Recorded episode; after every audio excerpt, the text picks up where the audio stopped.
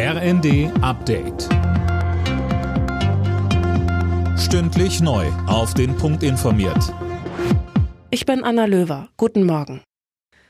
Wieder ein Abschuss eines unbekannten Flugobjekts, diesmal über Kanada. Laut Premierminister Trudeau haben kanadische und US-Kampfjets das Objekt nach Rücksprache mit US-Präsident Biden abgeschossen.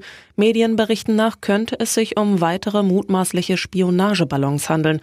Offizielle Angaben gibt es dazu aber noch nicht. Erst am Freitag hatten die USA ein ähnliches Objekt im Norden Alaskas abgeschossen und vor einer Woche einen chinesischen Überwachungsballon, von dem China behauptet, er habe nur Wetterdaten Daten gesammelt.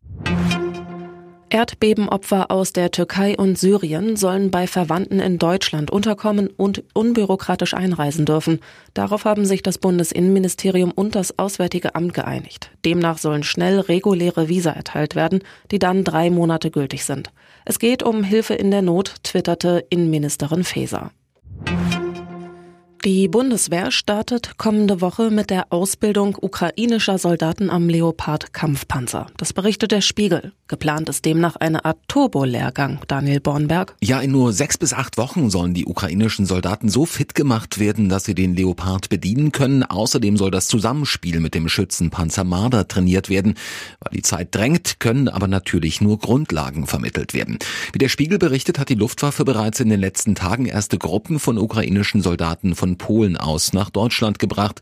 Mitte kommender Woche soll das Training dann auf dem Truppenübungsplatz Munster in Niedersachsen starten. Union Berlin bleibt in der Fußball-Bundesliga der erste Verfolger von Tabellenführer Bayern. Die Berliner gewannen das Spitzenspiel in Leipzig mit 2 zu 1. Die Bayern hatten zuvor Bochum mit 3 zu 0 geschlagen. Der BVB gewann in Bremen mit 2 zu 0. Außerdem spielten Freiburg Stuttgart 2 zu 1, Mainz Augsburg 3 zu 1 und Hoffenheim Leverkusen 1 zu 3. Alle Nachrichten auf rnd.de